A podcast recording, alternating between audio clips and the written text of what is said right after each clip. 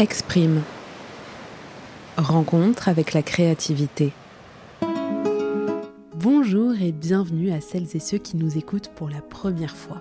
Je suis Joséphine Bonardo et dans ce podcast, vous entendrez les voix de celles et ceux qui ont fait de leur métier, de leur art ou même de leur vie un terrain propice à la créativité. Alors pourquoi créer? Moyen d'expression, source d'épanouissement, vecteur d'émotion ou d'inspiration, eh bien chacune des personnes que je reçois a sa propre réponse à cette question. Alors pour les découvrir, je vous invite à me retrouver un mercredi sur deux en compagnie d'un nouvel invité. Inspirer, exprimer, oser créer. Que raconte un bijou de son créateur ou de sa créatrice? Eh bien, pour y répondre, Damaris Durleman m'a invité à la rejoindre dans une boutique éphémère, rue Touvic, dans le 11e arrondissement de Paris, où elle expose ses bijoux avec d'autres créatrices jusqu'au 24 décembre. Damaris a fondé en 2020 son studio de création de bijoux en argent et en or recyclé. Depuis, elle se présente comme entrepreneur, designeuse et artisane. Par son métier qu'elle a conçu sur mesure, Damaris incarne presque parfaitement ce qu'est la créativité. Curieuse et aventureuse, elle concrétise dans la matière ce qu'elle imagine porter à l'oreille, aux mains ou au cou. Car pour elle, créer, c'est avant tout tester, et c'est ce à quoi elle s'adonne chaque jour. De la conception du bijou jusqu'à son exposition à la vente, Damaris déploie sans cesse tout son potentiel créatif.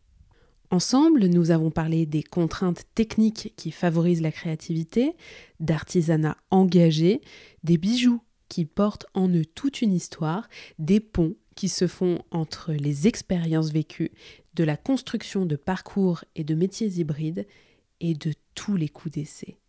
Je vous souhaite une très bonne écoute. Allez, c'est parti.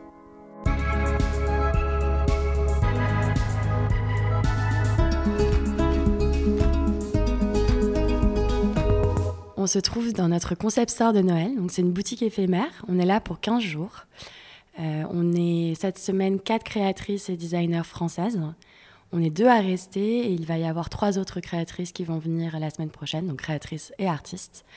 Donc là, autour de nous, on a des très belles chemises, des bijoux bien sûr, de la photo, un travail de marqueterie aussi. Alors, on est dans une euh, galerie, du coup, euh, qui donne sur la rue avec euh, une grande vitrine.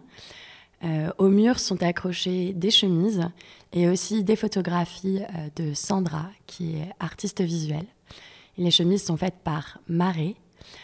C'est un lieu en longueur on a choisi une scénographie qui est très épurée, très lumineuse, euh, quelque chose un peu de muséal, mais en même temps de chaleureux, où on a envie de toucher et essayer les objets. Alors ici, il y a toutes mes collections. Euh, donc il y a autant les bijoux en argent que les bijoux en or recyclé. et elles sont toutes là, dispersées dans le lieu, pour qu'on puisse se promener justement et flâner et les découvrir. Alors c'est moi qui ai fait la sélection et qui ai organisé cet événement. Et donc ça me ressemble parce qu'on a ce côté, je trouve lumineux, épuré, et en même temps, euh, il y a quelque chose de chaleureux et d'accueillant.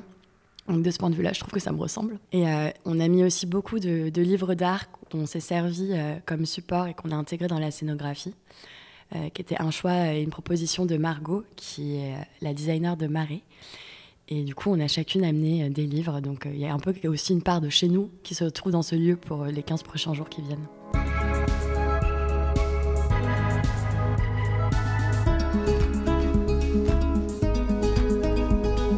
Quel enfant créative tu étais C'est drôle comme question parce qu'il y a peu de temps encore, j'avais l'impression de ne pas être une enfant créative.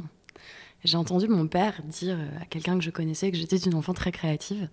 Et c'est vrai qu'en fait, je dessinais tout le temps. Euh, je faisais beaucoup d'activités manuelles, euh, du modelage. J'ai fait aussi euh, plus jeune, à partir de mes, je crois, mes 8 ans, j'ai fait 7 ans de modelage, puis du dessin. Euh, à, la, maison, on faisait beaucoup d'activités manuelles aussi, finalement. Et moi, je garde un souvenir émerveillé de cette période, qui est la période de Noël, parce que chaque année, on construisait une crèche. Et c'était un, terrain qui était laissé à nous, les enfants, pour faire la plus belle crèche possible. Donc, on peignait des décors, on découpait des étoiles, on créait des volumes. Euh, voilà. Ah, trop bien. Donc, une enfant assez créative au final, même si je ne l'ai pas conscientisée. Et aussi, quand on a déménagé finalement l'appartement de mes parents, j'ai retrouvé mes carnets de dessin plus jeunes. Et j'ai retrouvé tout mon matériel de bijoux. Je faisais des choses avec des perles de rocaille. Et je me suis dit que c'était assez drôle, c'est qu'en fait, ce qu'on faisait petit, on n'en avait pas forcément conscience, conscience pardon, mais qu'en fait c'était là. Et moi, c'est des choses qui sont très présentes dans ma vie aujourd'hui. Ça vient de loin en fait. Ouais, c'est incroyable. Donc, tu avais déjà euh, cet attrait pour euh, le bijou. Alors, pour le dessin, donc on y reviendra après pour le bijou. Déjà, on va s'attarder un peu sur le dessin. Le dessin, qu'est-ce que tu faisais? Est-ce que c'était du dessin d'observation, du dessin d'imagination? C'était beaucoup du dessin d'observation. Euh, j'ai pris des cours de dessin après mes cours de modelage. Donc j'ai commencé, je crois, j'ai fait 6 ans ou 7 ans de modelage, après 3-4 euh, ans de dessin. Euh, et du coup, c'était du dessin d'observation beaucoup. J'ai beaucoup dessiné aussi à l'école parce que j'ai réalisé aussi il y a peu que je fais partie de ces gens qui ont du mal à se concentrer s'ils n'ont pas les mains occupées. C'était pas très bien vu de dessiner à l'école, donc j'avais une feuille volante que je déplaçais d'une page à l'autre. Et je dessinais beaucoup mes mains parce que c'était ce que j'avais toujours sous les yeux. J'ai passé beaucoup de temps à dessiner des mains en fait. Ah ouais, donc c'est aussi euh, assez fou de dire que maintenant tu conçois des bagues pour aller sur ces mains. C'est vrai, j'avais pas du tout pensé, mais tu as raison. Ouais, donc c'est un terrain d'observation quand même euh, assez, assez fou. D'accord, et est-ce que ton environnement familial était créatif? Donc par exemple à Noël, est-ce que tout le monde mettait la main à la pâte euh? C'était quelque chose, bon, on le faisait avec mes sœurs. C'était, je pense, quelque chose qui venait plutôt de, de ma mère. Euh, et alors, est-ce que c'est, on était dans un environnement créatif? Euh, Je pense que la culture avait une part très importante euh, chez nous. on a passé beaucoup de temps dans les musées quand on était enfant, parce que ma mère travaillait dans cet environnement-là. Il y avait la musique classique à la maison, mais mes parents sont pas très branchés musique, donc j'ai une culture musicale qui est vraiment pas bonne, que j'ai pas comblé ce, ce, retard plus tard en tant qu'adulte. Euh, et après, oui, ma mère décapait, repeignait des meubles. Euh, j'ai toujours entendu dire que mon père était très créatif parce que c'est quelqu'un qui a beaucoup d'idées. Euh, et notamment tout ce qui est ameublement, ce genre de choses. Hmm. Voilà. Donc une autre forme de créativité pour ton père qui est peut-être moins... Moins manuel, enfin, qui s'incarnait moins dans le fait de faire un objet, mais plus dans l'autre part, on va dire, de la créativité, c'est d'avoir une idée euh, d'aller chercher euh, des inspirations, des sources différentes pour créer quelque chose de différent. Hmm. Même si c'est pas forcément lui qui derrière allait créer euh, la forme finale, on va dire. Ouais, c'est hyper intéressant. C'est hyper intéressant. C'est une autre approche qui est. Totalement. Je pense que les deux sont se valent. Enfin, les deux sont complémentaires en fait. Complètement. que se valent. Complètement. Euh, alors, avant d'être euh, créatrice euh, de bijoux, tu as eu une autre vie professionnelle. Est-ce que tu peux justement remonter un peu ce parcours? Et peut-être nous dire ce qui t'a déconnecté et reconnecté finalement de la, créativité En fait, j'étais très bonne élève. Et donc, je venais aussi d'un environnement familial où les créateurs n'étaient pas, pas forcément représentés. Donc euh, j'ai fait une prépa. Et c'est à ce moment-là que j'ai arrêté de dessiner d'ailleurs. Euh, j'ai pas repris en école de commerce. Et puis euh, j'ai choisi de travailler d'abord en agence de communication. Et tout simplement pour, je pense, deux raisons. Bah, il y avait la présence de l'image qui était là. Et il y avait le fait de travailler dans un, dans un environnement créatif. Sous ces deux aspects, parce qu'en fait, le travail d'une agence, c'est d'avoir une idée et de donner sa forme. Et en plus, là, on était vraiment sur un objet visuel donc ça, euh, c'était quelque chose qui m'a en fait plu et attiré. Hmm. Et sur quel projet euh, tu travaillais justement en agence? Je fais alors j'ai travaillé en agence digitale. Je fais un stage en agence de publicité et puis j'ai travaillé en agence digitale. Donc j'ai travaillé euh, sur des refontes de sites par exemple. j'ai travaillé aussi sur des projets sur lesquels il y avait de la scénographie. Donc j'ai un univers que j'ai découvert. Et puis après ça, j'avais vraiment cette envie en fait justement de mettre la main à la pâte, de toucher à l'objet et finalement, à un moment, la communication m'a moins intéressée parce qu'on arrive après le produit. Mmh. Et donc, j'ai fait un master en innovation à, mmh. à l'ENSI. Et après ça, j'ai bossé en agence d'innovation. Et donc là, on allait sur des parties beaucoup plus amont dans le projet, vraiment sur le travail du concept. Euh, donc, avoir un concept et l'incarner dans un objet, dans un service. Et c'est en parallèle euh, de ça, du coup, que tu as commencé à avoir l'idée euh, de créer tes bijoux? Ouais, ça s'est fait en deux temps. En fait, en reprenant mes études, euh, donc c'était en parallèle de mon premier euh, boulot en agence digitale. Euh, donc j'ai fait ce master à l'ENSI.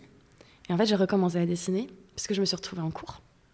Et que de nouveau, le dessin est Mmh. revenu. Parce que j'avais besoin de me concentrer en, en gribouillant. Je- C'était vraiment ça. Et en fait, ça a tiré le fil. Enfin, ça a ouvert une porte et le fil, c'est. enfin, tu vois, tout s'est un peu remis en place. J'ai recommencé à beaucoup dessiner. Euh, tu as interviewé Juliette.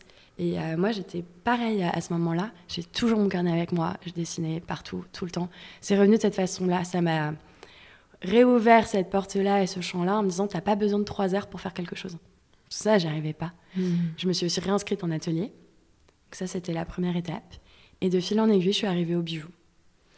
C'est hyper intéressant. Je reviens à ce que tu, tu disais tout à l'heure et que tu as redit euh, là il y a quelques secondes euh, sur le fait de se concentrer, euh, de réussir à se concentrer en gribouillant.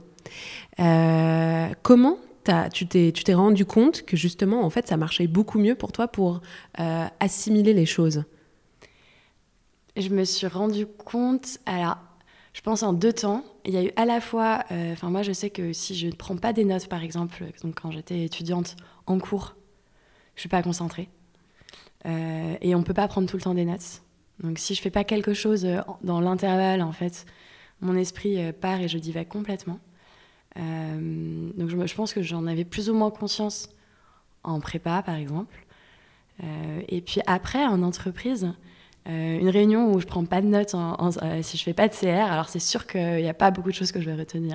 En fait, si on n'est pas actif, c'est-à-dire si on parle, bien sûr que je suis là, mais dans des moments d'écoute, euh, si je suis pas en train de, de fixer quelque chose, en réalité, je ne fixe rien. Mhm. C'est vraiment, c'est physiquement et mentalement, c'est un peu, il se passe la même chose à ce moment-là, Hmm.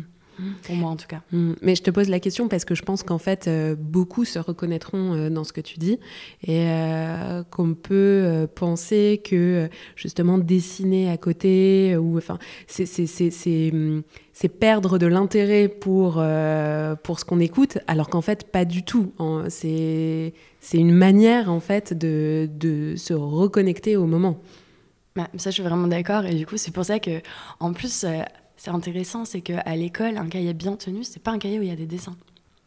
Mm. Donc vraiment, euh, gribouiller dans les marges, c'est très très mal considéré. Complètement. Donc j'avais vraiment cette feuille, Mm. tu vois, euh, que je- sur laquelle j'ai dessiné et que je déplaçais d'une page à l'autre. Et que j'ai glissé sous la page quand un prof passait parce que c'était vraiment pas bien perçu. Mm. Alors qu'en fait, effectivement, si je ne faisais pas ça, euh, ben je me, tu vois, pendant qu'il y avait des questions, ce genre de choses, là, je, je partais, quoi, Ouais, littéralement. Ouais. Donc, tu es arrivé au bijou. euh, et pourquoi, justement, euh, le bijou? C'est une histoire de famille et euh, un intérêt aussi en tant que designer. C'est deux choses. L'histoire de famille, c'est que mon père travaillait dans la bijouterie. Donc c'était un environnement qui était présent chez nous. Quand j'étais petite, il s'arrêtait devant les vitrines, tu vois, de bijouterie, de joaillerie. Je pense qu'il n'y a pas beaucoup de garçons qui font ça pour regarder comment c'était mis en lumière, comment était faite la vitrine, c'était quoi le merch. Donc euh, c'était assez présent. Et c'était aussi quelque chose que je partageais avec ma grand-mère maternelle, qui en fait euh, aussi aux, âges importants de la vie nous offrait des bijoux. Les 15 ans, les 20 ans, les 25 ans. Euh, aussi pour mes sœurs et mes cousines. Mais moi, je pense, j'ai l'impression que ça m'a plus marqué. Et j'avais vraiment un goût pour le bijou. Euh, je passais aussi du temps à diguer des jeunes créateurs de bijoux. Tu vois, il y a des gens qui diguent de la musique. Ben, moi, je diguais des bijoux. C'était un autre truc. Donc c'était vraiment ça. Et je m'étais toujours dit euh, en riant, un jour, j'aurai ma marque ou j'aurai mon concept store de bijoux. Mm.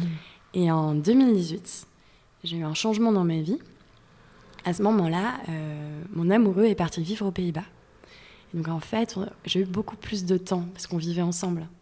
Donc ça change une dynamique en fait. Et euh, à ce moment-là, ma meilleure amie m'a dit, bon, le premier week-end où elle est partie, j'avais un peu, euh, tu vois, le, je sais pas comment on dit, le moral en berne, Mm. voilà. Et elle m'a dit, écoute, euh, franchement, c'est le moment, euh, t'as qu'à faire les projets euh, dont t'es arrivé, ou alors tu restes là à déprimer, au choix. Je lui ai dit, ok, très bien. Il y avait deux choses. Il y avait le dessin, du coup, pour moi, qui était quand même assez présent. Et il y avait la bijouterie. Et elle m'a dit, ben, moi je lui ai dit, mais écoute, oui, très bien, mais je, ne- je ne vois pas comment faire.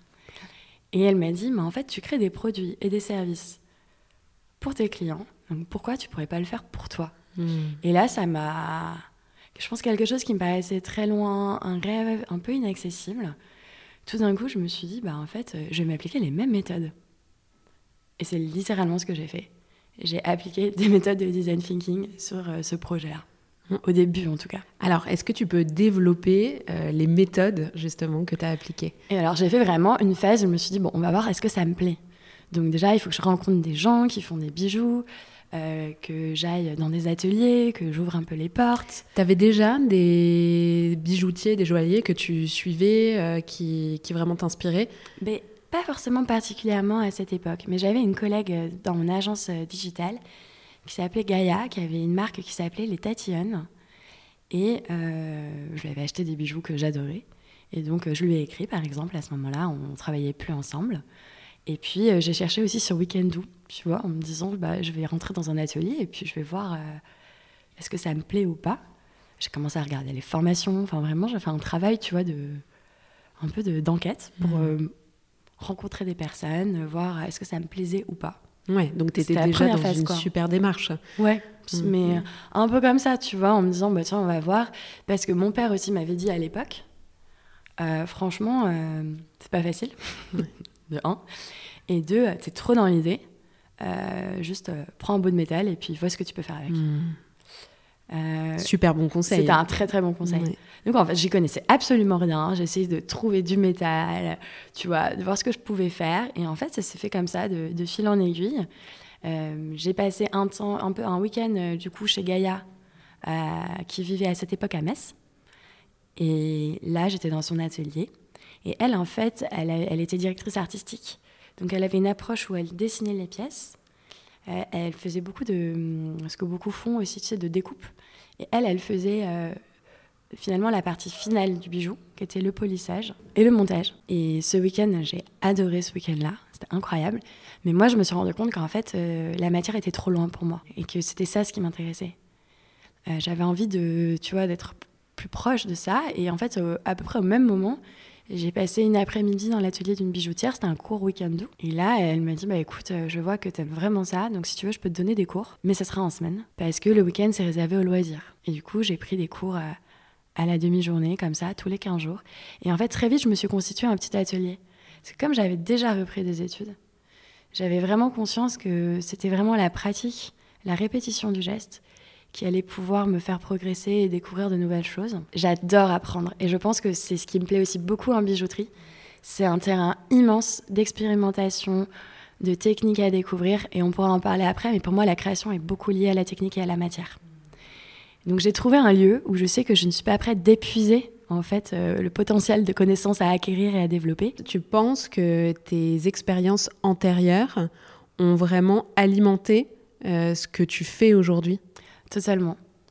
Euh, j'ai vraiment beaucoup apporté en fait de la personne que j'étais euh, et de ma façon de, dont j'ai été formée, dont j'ai appris dans mes expériences précédentes euh, à, l'appliquer en fait à mon activité aujourd'hui. Hmm. Donc il y a à la fois tout un travail aussi sur la création, le prototypage, tester très vite ces idées et puis après plein d'autres compétences que j'ai acquises en gestion de projet, de travail sur l'image, de création de, propositions de valeur. Donc j'ai vraiment mis tout ça et une approche aussi pluridisciplinaire. Et j'aime beaucoup créer des ponts entre différents mondes. Et c'est aussi des choses que j'ai mis euh, dans mon travail. Et c'était aussi le côté un peu autodidacte que j'avais au début, peut-être moins aujourd'hui, fait que j'avais pas vraiment de présupposés sur ça se fait, ça se fait pas, il faut faire comme ça. Donc euh, c'est un, un, temps aussi d'apprentissage, d'itération et de croiser des choses différentes, sans trop préjuger finalement. Euh, et alors, pourquoi euh, l'envie de partir de matières recyclées, de métaux recyclés? J'avais fait un post LinkedIn il n'y a pas longtemps en disant qu'en devenant bijoutière, j'étais devenue écolo. Et c'est très vrai en fait. C'est que tout d'un coup, j'ai vraiment vu dans mon quotidien euh, le fait que je prenais de la matière, je la transformais, je créais des déchets. Et du coup, comment je recycle? Alors, En fait, quand on fait du laiton plaqué, par exemple, le laiton se recycle très, difficilement. La filière est moins traçable. Euh, et j'avais tenté quand même, euh, comme je tente toujours, euh, comme je te disais, j'ai pas beaucoup d'idées préconçues, donc je suis allée voir mon fournisseur en lui disant est-ce que je peux vous donner mes chutes? Et il m'a dit ah non, pas du tout, pas ici. c'est des gros, c'est des gros affineurs, mais ils prendront jamais vos quantités. J'étais là, ok, qu'est-ce que je fais avec ça moi du coup? L'or et l'argent se recyclent depuis la nuit des temps. Nous, quand on travaille, on recueille chaque grain de poussière, chaque petite chute, et on s'en resserre. donc du coup, là, en France, on a des fournisseurs d'or recyclé, donc ça, c'est le, j'en ai un. En argent, je ne l'ai pas parce qu'on est un peu en retard là-dessus. Il y a une discussion euh, sur cette question-là, justement, d'avoir le label recyclé. Parce que si tu veux, euh, on dit aussi dans la profession que c'est aussi euh, de l'image marketing dans la mesure où depuis la nuit des temps, comme je te le disais, on recycle. C'est un peu aussi un clivage générationnel parfois, pas toujours, parce que c'est vrai, on recycle, mais on continue à extraire. Voilà. Euh, mais en tout cas, en France, tu vois, par exemple, on n'a pas de fournisseur en argent recyclé. Jusqu'ici, euh, notamment, c'est que le cours était pas forcément le cours, le prix de l'argent, pardon, faisait que c'était pas forcément intéressant. Et puis c'est une question de demande aussi. Mais par exemple, en Angleterre, euh, les fournisseurs le proposent. Hmm. Et donc, du coup, comment tu fais, toi, pour obtenir Moi, aujourd'hui, pour le moment, l'argent n'est pas recyclé. C'est que l'or. par contre, en travaillant l'argent, moi, je peux conserver mes chutes, il euh, y a des parties qui sont, euh, tu vois, recyclées dans mes bijoux, par exemple, les petites billes. Je les refonds, en fait, tu vois, sur la collection Mira à partir de mes chutes. Tout ce que j'ai, je le garde et je peux, moi, le refondre à l'atelier et en refaire quelque chose. Donc, c'est toi qui le fais Voilà. Hmm. Ou l'apporter à un affineur. C'est une autre façon. Là, on rentre dans d'autres. Euh, si j'ai des grosses quantités, et il peut le faire pour moi. Et alors, est-ce que tu connais d'autres euh, bijoutiers qui ont cette approche euh, comme euh, toi, ou tu fais partie quand même d'une petite La jeune génération, oui. La jeune génération. Je pense que c'est quelque chose aussi où on est beaucoup plus sensible. c'est des questions de génération, je pense, hmm. où on est beaucoup plus sensible à ces enjeux-là. Mais encore une fois, il ne faut pas oublier que dès que tu travailles le métal précieux, euh, automatiquement tu gardes tes chutes et automatiquement tu t'en sers pour créer de nouvelles choses. Hmm. Alors, une question de labellisation en fait sur lequel finalement on est un peu en retard, mais derrière ça veut quand même dire quelque chose. C'est que quand tu es sur de l'argent recyclé, normalement tu n'as pas mis ou très peu de nouvelles matières. Hmm. C'est ça la question. Et alors, euh, justement, euh, si on en vient à la conception de, de ton bijou, quel est le processus? Comment tu ouais, comment tu le conçois dès le départ? Euh, Est-ce qu'il y a un dessin? Est-ce que, voilà, est-ce que tu peux nous, nous expliquer le, le, suivi de ton processus créatif? Je me suis rendu compte qu'il y avait deux façons de faire pour moi. Euh, il y a une première qui va partir du dessin. Donc, comme je te disais, je dessinais beaucoup. Je dessine plus. J'ai l'impression que la bijouterie a, et le le bijou a absorbé tout mon potentiel créatif du moment, si tu veux. Donc, euh, j'ai plus cet espace-là. Mais donc, en fait, je fais du dessin. C'est un dessin pour moi. C'est pas du tout un dessin technique. C'est vraiment à, distinguer euh, là-dessus. C'est un grébouillage. C'est vraiment une intention. Euh, et à partir de là, très très rapidement, je fais un prototype. Et c'est ce que j'aime beaucoup avec le bijou, c'est sa taille. Parce qu'on peut faire des prototypes à taille 1 très rapidement.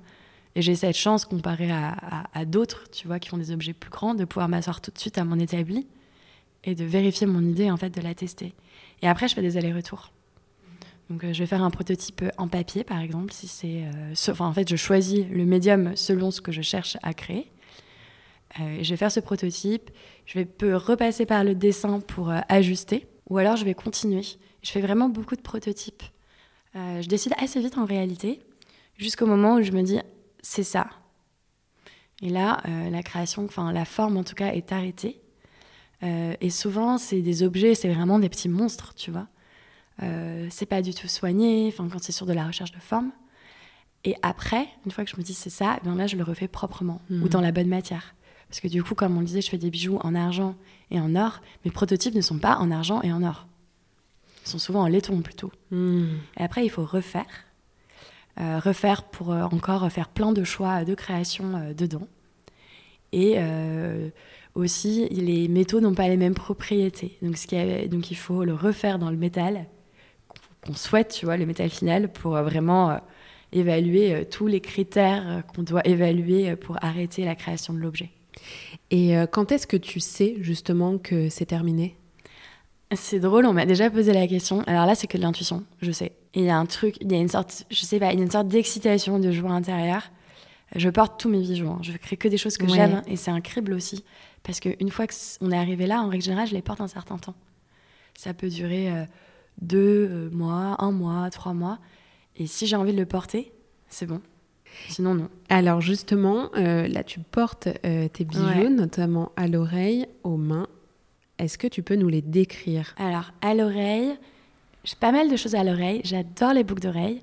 Euh, jusqu'à peu, je ne faisais que des boucles d'oreilles. Et là, c'est d'ailleurs la première fois sur le processus de création que je crée en collection. Donc, j'ai une toute petite boucle que je porte, ce qu'on appelle l'hélix, qui est une, petite boucle en or jaune et en or gris qui s'enroule un petit peu autour de l'oreille. En dessous, j'ai euh, l'earcuff de la collection Mira, donc qui est en argent avec une bille qui est recouverte d'or pur. Ça, c'est une technique coréenne incroyable que j'ai passé beaucoup de temps à chercher et euh, à développer aussi, à appliquer à mes propres créations.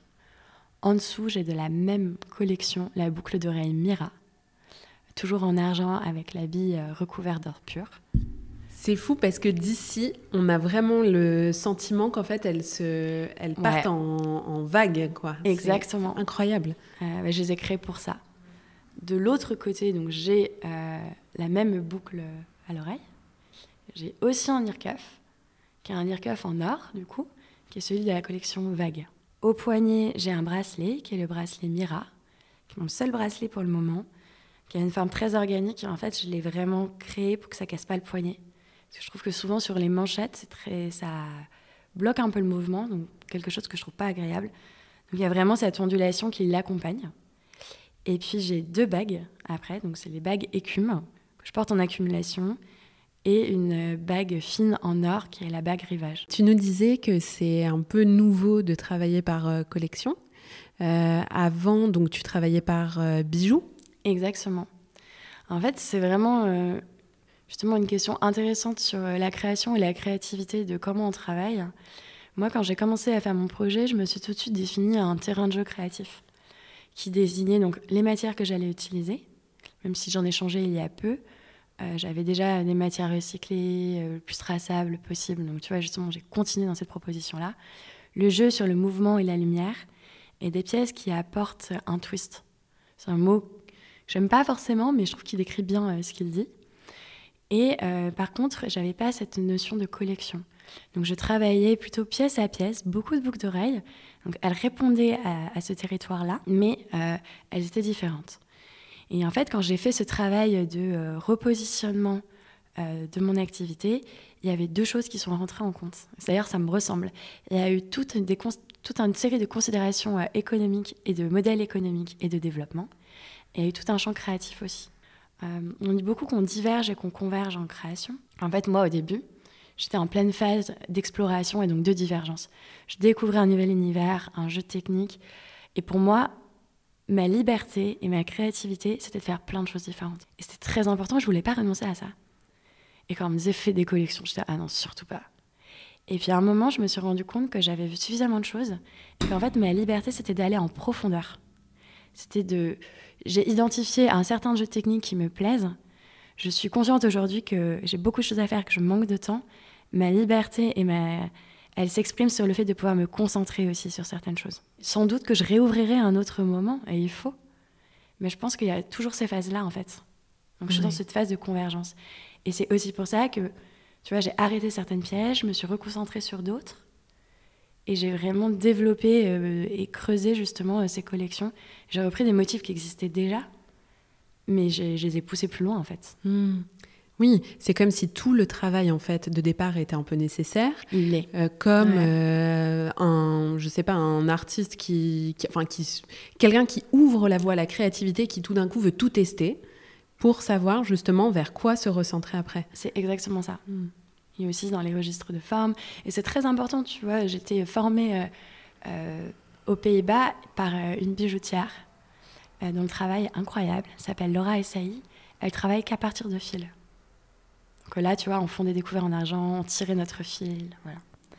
Laura, elle fait tout à partir de fil et c'est son terrain de jeu de création. Elle l'a fixé. Et parfois, elle a envie de faire autre chose et elle va sans doute un moment réouvrir. elle me disait, voilà, ça, c'est mon univers. Je travaille autour d'un fil d'argent c'est toujours ça. Et donc, c'est très important d'avoir ça aussi, parce que sinon, il n'y a pas de création sans contrainte. Oui. Aussi. Oui. Et alors, toi, justement, comment tu définirais Elle, elle dit qu'elle travaille autour du fil. Toi, comment tu dirais que ton terrain de jeu c'est? Alors moi, mon terrain de jeu, il est peut-être un peu moins lié parce que ça, c'est aussi un choix très technique derrière. Moi, c'est l'autre façon dont, enfin, tu vois, sur ce comment je crée. Je crée aussi beaucoup à partir de techniques. Pour moi, plus on a de techniques, plus on a des potentiels qui s'ouvrent et de matière aussi. Mais mon travail à moi, je le définis plutôt un travail autour du mouvement de la lumière. Et c'est ça ce qui m'intéresse. Et ça depuis toute petite. Hmm. Ça m'a toujours fasciné, euh, tu vois, les, les jeux de lumière euh, sur la mer, dans les arbres, euh, les guirlandes lumineuses. Et je suis fascinée par le fait sur le métal, et même, tu vois, sur de la roche, d'avoir des mouvements tellement fluides sur une matière qui est tellement dure. Hmm. Tu vois, c'est ça en fait que je cherche. Et c'est des pièces très simples, enfin extérieurement, dans le sens où c'est des pièces très épurées. je vais pas du tout sur des univers qui sont chargés. C'est pas mon, c'est pas mon esthétique. Même si je trouve ça très beau, c'est pas ce que je vais créer, tu vois. Donc, ce qui t'intéresse, c'est la forme, déjà d'une part, ce que tu vas lui donner, et après, une fois portée, comment elle va se comporter, entre Exactement c'est hyper intéressant. Donc, tu as encore une fois cette vision globale euh, de je ne m'arrête pas en fait à, mon bijou, mais je veux euh, voir comment il va vivre après euh, sur la personne. Et, et alors, justement, dans la création de tes collections, donc là, tu leur as donné des noms, notamment la bague écume.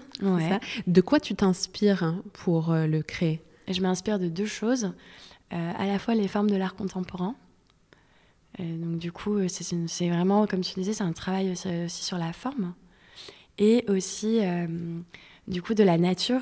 Mais en fait, c'est plutôt euh, la façon dont les éléments sont, sont, mis en mouvement en fait. Donc je suis plutôt sur des formes fluides et assez organiques, toujours avec cette recherche de lumière et d'épure.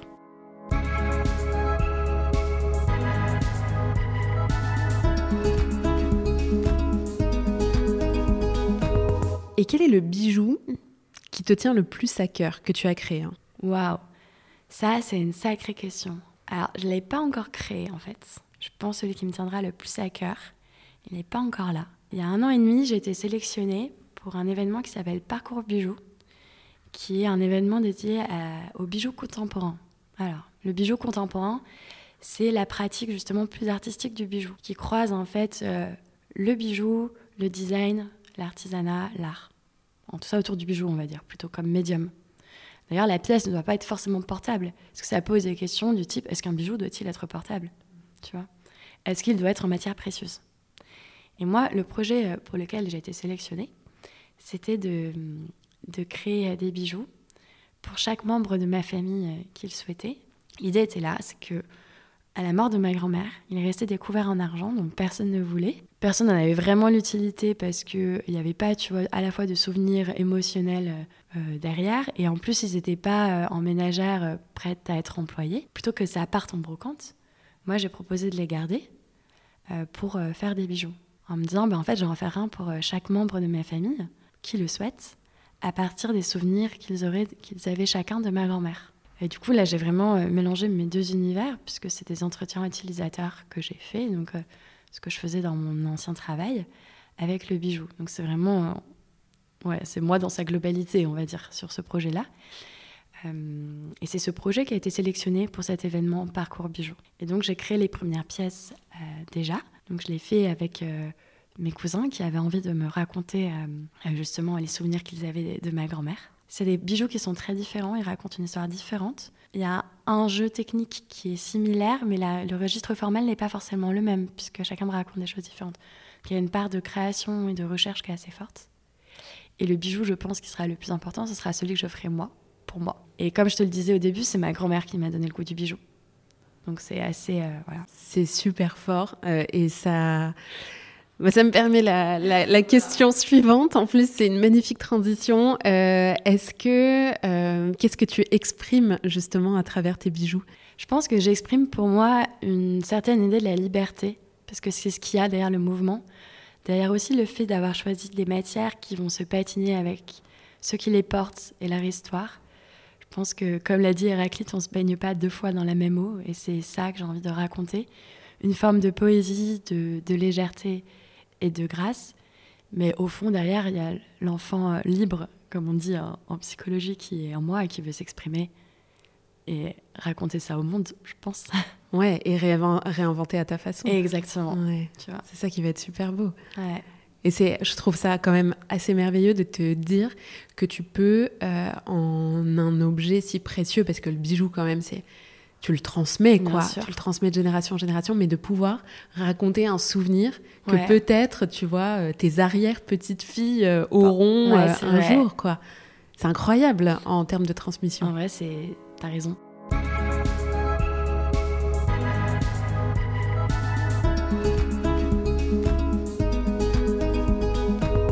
Tu dirais que euh, créer a des vertus thérapeutiques? Est-ce que tu le penses? Est-ce que tu le ressens aussi? En tout cas, moi, ça m'apaise. Et c'est des moments euh, euh, où je sais alors créer et produire aussi, parce que la bijouterie, moi, c'est un acte aussi qui me, enfin même dans la production et pas que dans la création, ça me connecte à moi-même en fait, mais ça m'apaise profondément. Je ne sais pas après si ça a des vertus thérapeutiques dans, dans ce sens euh, là, Mm. Mais en tout cas, moi, je sais que ça me met dans quelque chose de très apaisé. Hmm.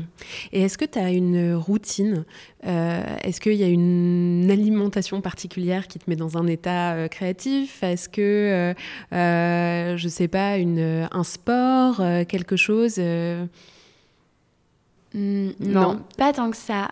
Tu vois, c'est plus, enfin pour moi, hein, la façon dont ça se fait, c'est alors le yoga, je cours, je fais du yoga. Enfin ça, ça fait partie de mon hygiène, euh, tu vois, de vie, on va dire, Euh, mais plutôt en- de- du côté entrepreneurial dont on n'a pas parlé, mais Oui. qui est aussi présent. Euh, mais après, non, c'est plus euh, ce qui déclenche ça. Moi, à un moment, c'est une envie de dessiner, de faire. J'ai une sorte de fourmillement au bout des doigts. J'ai très envie de, de- tu vois, de d'esquisser des idées et de les réaliser. Hmm. Et d'avoir cet espace-là. Par contre, quand j'ai pas cet espace mental, et si il y a quelque chose qui est important, euh, que le lieu soit propre, beau, bien rangé. Ouais. Ça, c'est très important pour moi, tu vois. Oui, donc il y a D'être quand dans un même endroit où je me sens bien. Ouais. Ouais. D'accord. Et mais tu as une discipline, j'imagine, pour, euh, pour créer. Tu te dis, enfin, il y a- il y a- si tu attends qu'il y ait le fourmillement, est-ce que, euh, si jamais il vient pas, justement, qu'est-ce qui se passe? Ça m'est jamais arrivé. Ouais. J'ai plutôt, moi, moi, ce, ce, euh, cette chose inverse. J'ai jamais manqué d'idées, tu vois. Euh, J'en ai trop. J'ai plutôt appris, là, avec le temps, à pas me laisser emporter d'une idée à l'autre. C'est plutôt ça. Donc là, quand j'en ai, je les note. Je me dis, je le ferai plus tard. Ça m'a beaucoup détendu parce que j'avais un peu ce, cette espèce de faim insatiable, je pense, euh, au début. C'était urgent, c'était pressé, il fallait faire tout tout de suite, tu vois, une sorte de besoin un peu dévorant, euh, mais qui me faisait aussi m'éparpiller. D'ailleurs, c'est très drôle parce qu'on dit souvent que les créatifs sont éparpillés. Moi, je m'étais d'une part, comme je ne faisais jamais considéré euh, comme créatif, et encore moins comme éparpillé, quoi. J'étais la chef de projet, clac, clac, tu vois. Et tout d'un coup, je me suis retrouvée à m'éparpiller. Ouais. Très drôle. Enfin, tu vois, une autre, une partie de moi-même que je ne Mm. connaissais pas. J'ai dû réapprendre Mm. à. C'est peut-être ça ma discipline dans ce cas-là, tu vois. Mm. Ouais, à, à recadrer, à, À recadrer. noter et à se dire que ça sera fait à un moment et peut-être Ouais. pas, mais en tout cas, c'est posé quelque part. Mais c'est fait à un moment. C'est assez rigolo. Je trouve qu'il y a une, euh, une permanence, moi, des thèmes que je recherche. Tu vois, j'ai un classeur où j'ai tous mes dessins qui sont vraiment des gribouillis. C'est que pour moi, tu vois. Toi, tu le verrais, euh, ça te parlera pas. Je dessine toujours la même chose.